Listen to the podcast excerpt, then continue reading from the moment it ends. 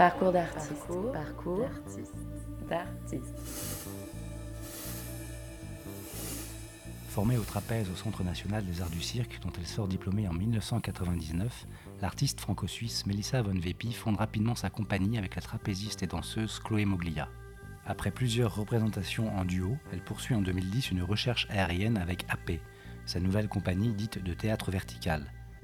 Avec Noir et Main, qu'elle présente en octobre 2019 à Marciac, puis en novembre à Alfortville, elle rend un hommage aérien à la pièce maudite de Shakespeare, Macbeth. Entretien avec une artiste de la pénombre qui défie la gravité.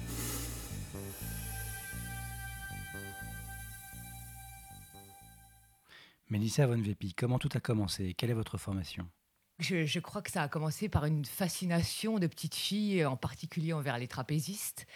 Il y avait ce côté paillette, euh, c'était des sortes de fées, ou je sais pas, une chose très nunuche, vraiment enfantine. Euh, et puis je pense cumuler à ça le plaisir de grimper, une agilité, une espèce de souplesse euh, bah, qu'ont tous les enfants m'ont emmené à, réclamer euh, auprès de ma mère, à me dire mais je voudrais apprendre à faire du cirque. Elle a trouvé un homme, euh, Étienne Abosite, qui venait d'ouvrir une école pour les enfants, une école de cirque pour les enfants, euh, l'atelier des arts du cirque de Genève. Et puis en fait, ce que j'ai trouvé extraordinaire, c'est que même euh, euh, tout enfant, tout jeune, il nous demandait bah, de, créer nos propres numéros avec une liberté absolue, ce qui donnait des espèces de spectacles, des fois de trois heures, parce que chacun avait toute sa place d'expression. Euh, Mais il n'empêche qu'on choisissait nos costumes, nos musiques, on regardait beaucoup de vidéos pour copier un peu les figures. donc il y avait une dimension créative immédiate puis j'ai pu enfin euh, faire du trapèze avec euh, une, jeune fille qui avait quelques années de plus que moi, Titoun, qui avait fait cette même école. Et donc j'ai continué à faire ça euh, jusqu'à faire un stage en fait à l'école de Rony-sous-Bois. que donnait Gérard Fazoli. J'ai souvenir aussi d'un premier spectacle qui m'a vraiment marqué, qui était un spectacle du Cirque Haut, qui était donc trois personnes qui sortaient de, de Chalon. Et ça a été un choc. Je ne crois pas que j'ai aimé. J'étais très perturbée de cette chose en noir et blanc, moi qui aimais tellement la paillette, les couleurs. Euh. Et en même temps, il y a quelque chose que j'ai aimé, qui me semblait très étranger, mais qui m'a fascinée. Et ça a fait un chemin, et je me suis dit, bon, bah, c'est ça que j'ai envie de faire. quoi. Et ce qui m'a permis, en fait, de pouvoir euh, de m'inscrire pour passer le concours à l'école de cirque de Rony. Euh, très jeune, en fait, j'avais pas 15 ans, mais j'avais fini l'école obligatoire en Suisse, l'équivalence de l'école obligatoire. Donc j'ai pu en rentrer euh, juste avant l'âge de 15 ans à Rony et puis faire le cursus donc de l'école de Rony-sous-Bois et puis les deux ans euh, à Chalon. Mon approche du cirque a complètement changé. J'ai fait des rencontres, je crois que ça fonctionne toujours comme ça. Il y a des intervenants qui venaient, des chorégraphes, des metteurs en scène. Ça fait un panel, en fait, une espèce d'ouverture culturelle assez extraordinaire. Et tout ça en parallèle, effectivement, d'un apprentissage beaucoup plus technique. Moi, j'ai appris à faire du trapèze ballant. Et puis, euh, ce qui était un rêve, euh, qui, était une discipline extrêmement exigeante techniquement, euh, mais que j'ai assez vite finalement dépassé le plaisir de la performance pure, ressenti comme un enfermement. à toute tentative créative ou narrative, euh, en me disant bon, ben, il faut prendre toujours tout cet élan, ces ballons, euh, pour arriver à faire la figure parfaitement dans le timing. Donc j'avais déjà euh, entrepris la démarche, demandé à essayer de travailler sur un trapèze aussi en ballon, mais très proche du sol, à 1m50.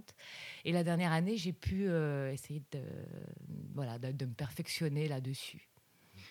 En 2000, vous créez la compagnie Moglis Van Berks avec la trapéziste et danseuse Chloé Moglia. Pouvez vous nous parler de cette collaboration? On était dans la même promotion avec Chloé Molia à, Chalon, sans travailler pour autant ensemble euh, sur, le, sur le trapèze. Et on s'est retrouvés sur Paris. Et puis ça a commencé tout simplement, j'avais trouvé une salle de... Je cherchais un lieu pour pouvoir euh, répéter, chercher sans avoir de projet précis. Et puis je savais qu'elle était là, on continuait à se côtoyer, et puis j'ai proposé simplement de travailler, puis qu'on cherche un peu ensemble, mais vraiment un peu dans le vide, partant de pas grand-chose. Et en fait, immédiatement, euh, il y a eu une grande complicité qui est née, étonnamment, finalement, après, le, après ces quatre années d'école passées ensemble. Et puis, il y a eu l'envie de faire un premier projet euh, qui partirait vraiment des de qu'est-ce que c'est d'être trapéziste finalement? À nos âges, pourquoi on avait fait ce choix-là? Qu'est-ce que c'est que cette figure de la trapéziste inaccessible, perchée dans les hauteurs, euh, et d'essayer un petit peu de, comprendre euh, nos, choix personnels et ce que ça renvoyait euh, au public, bien sûr. Donc il y a eu cette envie de faire cette première pièce qui s'appelait Un certain endroit du ventre, ce qui nous a emmené à, fonder notre compagnie en l'an 2000, la compagnie Moglis von Werks. Comment on pourrait caractériser votre art, votre œuvre? Vous faites un usage très particulier des agrès lors de vos représentations. Dès notre deuxième projet, qui a commencé par une petite forme, une carte blanche que nous avait confiée euh, dans sa Lille et le Prato conjointement, qui s'appelait L'avion décalage horaire, euh, on a eu envie, finalement, on voulait, on voulait parler de la nostalgie de l'enfance. Et partant de ça, on s'est dit, bon, ben, le trapèze, il n'a pas grand-chose à y faire. Euh. Donc je crois que c'est le démarrage où on a commencé à chercher d'autres objets, agrès scénographiques qui pourrait nous permettre d'évoluer en l'air, mais qui allait raconter des choses finalement euh, beaucoup plus communes euh, et, nous sortir dans ces agrès qui sont assimilés euh, au cirque. Que, donc on a fait cette, petite forme et puis qui a débouché sur temps, la création de Temps Trouble en 2003 en, en trio où effectivement on s'est appuyé aussi sur des textes de, Céline, une petite, euh, ça se déroulait dans une, dans une fête foraine, donc on avait récupéré un avion de manège, euh, mais cette envie de retrouver des sensations euh, pures de, l'enfance. quoi. Et puis il y a une pièce vraiment, je crois, en tout cas très importante pour moi, qui a été I Look Up, I Look Down en 2005. Je crois que c'est à cette période on avait quand même un goût très fort à la fois pour le cinéma et la littérature, Chloé comme moi. Euh, et puis là, on a commencé à se passionner, surtout pour des enregistrements de philosophes. On a écouté beaucoup de Deleuze, Yankelevitch, qu'on était complètement séduite quoi, par ses discours. Et puis ça a nourri euh, profondément notre cheminement, euh, et pour moi encore aujourd'hui de manière très importante. Et hum, alors pour cette pièce I Look Up, I Look Down, c'est vrai qu'on avait énormément accumulé beaucoup de matière de ces enregistrements qui finalement ont disparu parce qu'on s'est dit ça vient comme finalement illustrer ou appuyer ce qu'on est en train de raconter et, refermer en quelque sorte la lecture du spectateur, qui nous semblait beaucoup plus ouverte et suggestive si on en restait à l'image. Euh, voilà, mais finalement cette matière m'accompagne encore euh, aujourd'hui, s'enrichit et, euh, et, c'est vrai que bah, d'emblée on s'est retrouvé sur, cette, sur ce questionnement de l'enjeu du texte, la place du texte avec, avec notre langage physique avant tout. De quelle manière vous mêlez le geste circassien au verbe pour servir votre propos? C'est vrai que je suis très attachée au sens, avant tout, et à pouvoir parler finalement de questionnements existentiels et universels qui vont pouvoir toucher chacun forcément différemment au travers de sa culture, de son expérience. Un exemple très concret, la pièce Miroir Miroir euh, que j'ai créée peu de temps après I Look Up, I Look Down. En fait, j'ai vu un film de Bergman, là pour le coup, qui a inspiré cette pièce, Cri et chuchotement. Et cette scène, euh, c'est des anciens amants qui se retrouvent. Et l'homme place sa, son ancienne compagne devant un, miroir et il lui décrit tous les traits de son visage. Et il lui dit Tu vois, ces petites rides au coin des yeux, euh, c'est ton amertume, ce coin. Et voilà, il les rattache à des traits de caractère. Et a, à la fois, il y a beaucoup d'amour, c'est magnifique et terrible. Et je me suis dit, mais je veux faire quelque chose sur, euh, sur l'image. L'image à la fois qu'on a de soi, celle qu'on renvoie. Est-ce que ça correspond toujours ou pas forcément? C'est tellement complexe intérieurement. Euh, donc je suis partie d'un grand miroir suspendu. Euh, à deux faces, une face lisse. donc je suis amenée assez rapidement à briser les, les carreaux, c'est constitué de petits carreaux de miroir, et à passer au travers et à cheminer entre l'envers, évidemment l'envers du miroir, euh, et, la, et la face euh, lisse. Et je me disais, bon, effectivement, alors là, pour le coup, je me sers de ce savoir-faire premier qui est d'évoluer, qui est de grimper, qui est des compétences, qui sont des compétences physiques, euh, d'évoluer en l'air, mais complètement au service d'un propos dans lequel tout un chacun, finalement, peut se, peut se retrouver. Donc, je crois que c'est par le biais, finalement, de, de métaphores et d'évocations que je, m'attelle à transcrire euh, à la fois des questionnements et des sensations euh, universelles très, très simples. Pour illustrer votre propos, imagez un peu vos sources d'inspiration qui transparaissent comme ça dans votre œuvre. Vous exploitez les agrès d'une manière un peu, un peu particulière. Euh, est-ce que vous pourriez revenir là-dessus et nous expliquer comment vous procédez? Au départ d'un projet, il y a presque d'emblée une scénographie. Et c'est qu'est-ce que cet, euh, cet objet, je vais déplier, essayer de tirer tous les fils de ce que cet objet euh, euh, peut, peut évoquer au plus largement possible. Donc c'est vrai que pour moi, c'est indissociable dans la création. je suis très attachée au sens, quoi.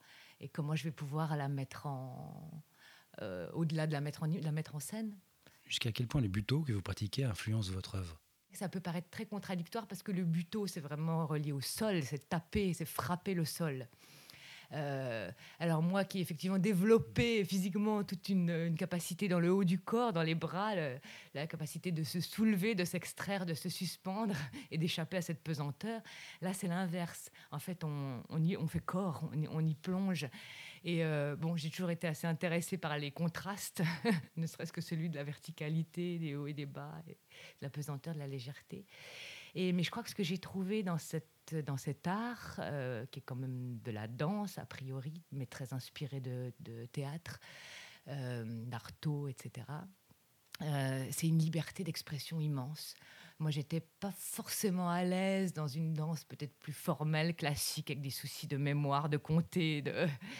et là, il y a une stimulation imaginaire qui finalement ressort dans une forme physique, mais qui est forcément très personnelle. Euh, donc il y a une ouverture, une liberté immense. Il y a quand même quelque chose qui est vraiment perceptible, une émotion directe qui transparaît de cette façon de travailler en improvisation, mais en stimulant euh, le corps. Euh, euh, par, des, par de l'imagerie mentale. Alors, c'est difficile d'en parler sans paraître complètement euh, barré, illuminé, mais c'est assez concret finalement tout ça. Comment le corps et plus globalement cette exigence physique que vous manifestez s'intègre-t-elle dans une visée poétique? La façon dont je travaille elle est assez loin de la, haute performance. Euh, je n'aurais plus les capacités, d'ailleurs, très concrètement. Euh, ni l'envie. Je crois qu'avant ça, j'en ai plus l'envie, finalement, de, de, continuer à, développer cet axe-là. Euh, mais j'ai quand même admis, ça m'a pris un peu de temps, que ma singularité, elle était quand même à cet endroit-là. Il y a quelque chose qui s'est inscrit dans mon corps depuis l'enfance et, là où je peux faire quelque chose que le commun des mortels ne peut pas faire, bon, bah, c'est en l'air. À la fois, donc, je suis très attachée au sens, à quelque chose qui va être assez euh, limpide. Du coup, je suis dans un travail qui est à la fois euh, narratif. Euh, je dirais que le plus souvent possible, je pars de situations assez ordinaires en me disant que peut-être ça peut aider le spectateur à s'identifier quelque part et puis ça bascule. Alors elles ne sont pas toutes construites comme ça, mais il y a un endroit de bascule où on part dans l'extraordinaire et dans cette dimension de l'aérien et qui peut devenir quasi abstraite finalement. Où on plonge dans des espèces de mondes beaucoup plus oniriques.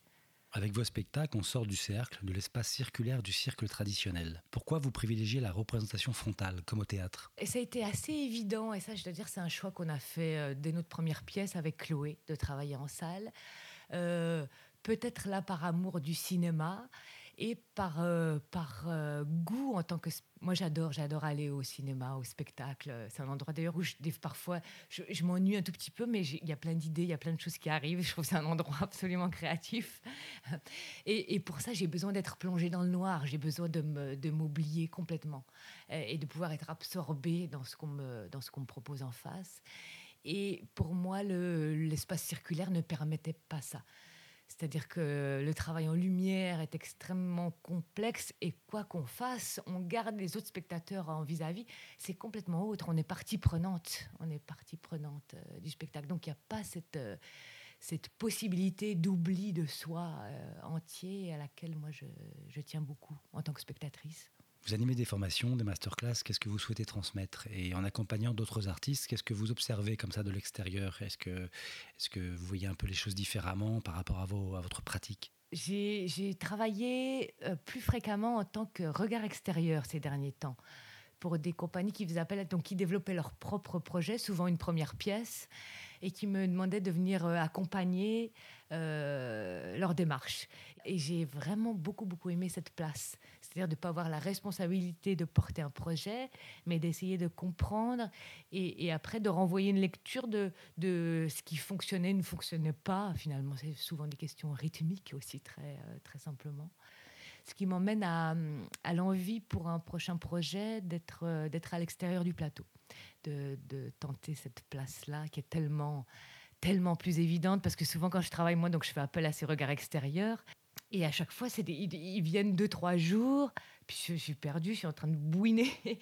Et puis, c'est d'une limpidité, enfin, c'est immédiat. Tout de suite, ils voient. Et je, et je refais ce constat, année après année, qu'effectivement, de l'extérieur, et, la caméra, il n'y a rien à faire. Ça ne fonctionne pas de cette manière-là.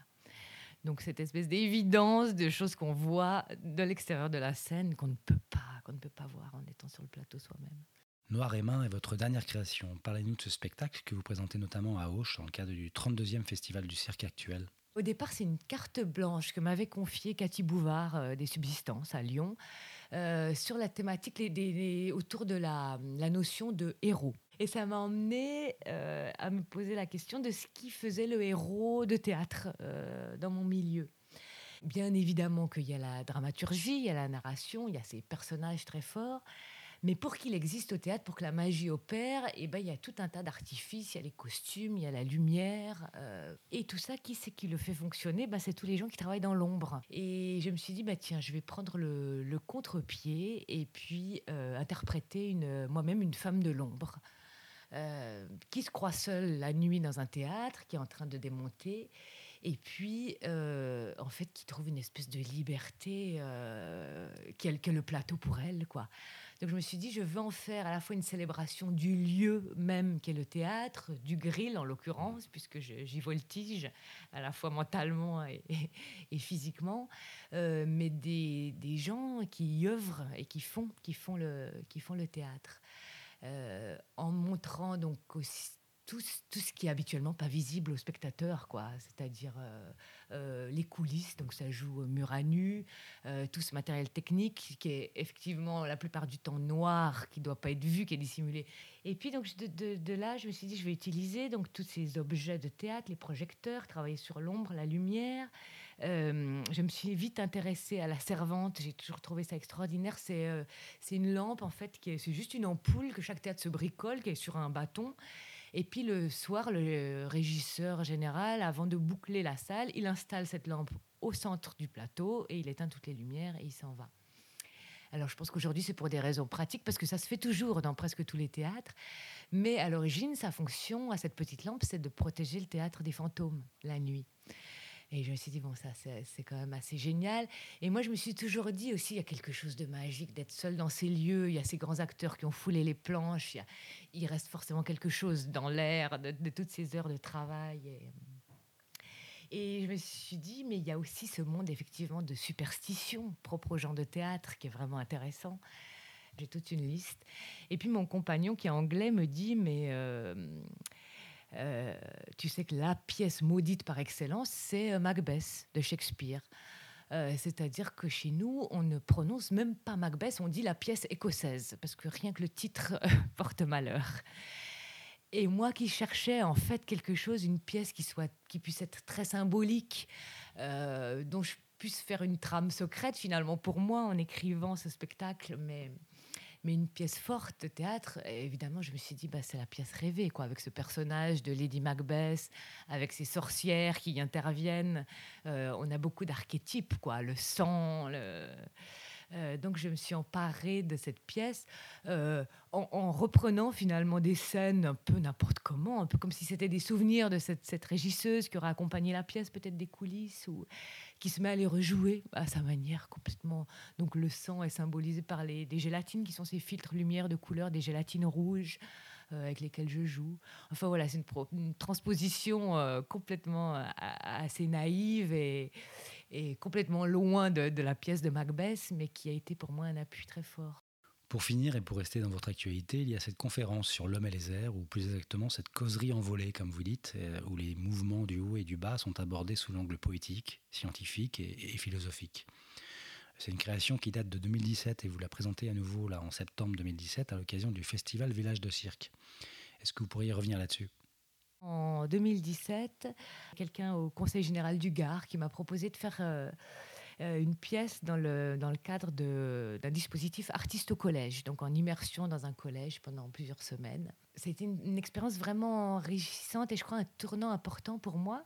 Parce que je me suis dit, bon, alors il y a cette première contrainte absolument évidente pour quelqu'un qui fait de l'aérien. Donc il me faut toujours minimum 6, 6, 7 mètres de hauteur. Là, quelque chose qui va pouvoir jouer dans les collèges. Il faut vraiment inventer. Et je me suis dit, bon, et eh ben là, je vais proposer une conférence sur l'homme et les airs. Et donc, le texte est le point de départ euh, de ce projet-là.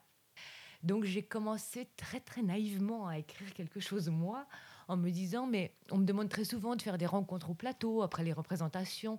C'est un sujet que je commence à bien connaître, donc je, vais simplement me dire, je parle de ça, après de ça. Euh. Et puis j'ai demandé à une amie qui m'accompagne aussi depuis longtemps, qui est metteuse en scène et auteur, euh, Pascal Henry, accompagner les voisins du dessous, de venir euh, me faire travailler sur l'interprétation, n'étant vraiment pas comédienne.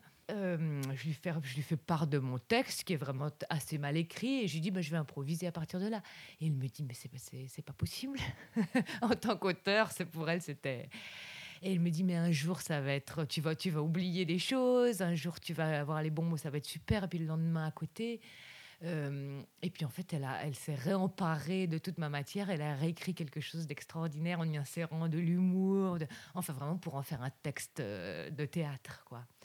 Et je le remercie parce que c'était l'unique issue possible. et, c'est vrai que cette pièce, je la joue vraiment dans des dans différents. Donc au départ, c'était pour les collégiens.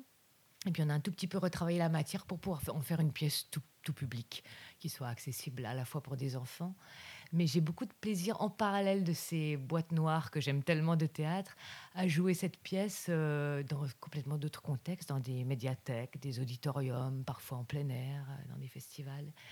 Et effectivement, dans des lieux où il n'y a, pas forcément de théâtre ni de centre culturel, et puis des gens qui naturellement n'iraient pas forcément. Et, je trouve magnifique de voir, euh, en tout cas je l'ai constaté très fort auprès des enfants qui au début sont ennuyés par cette conférence, sont très déçus. Ils disent ça y est, un cours de plus. Et puis petit à petit, qui sont complètement pris par le sujet et, enthousiastes. Quoi, et de, et de voir cette pétillance euh, qui arrive, c'est ouais, beau, c'est très agréable. Arsena.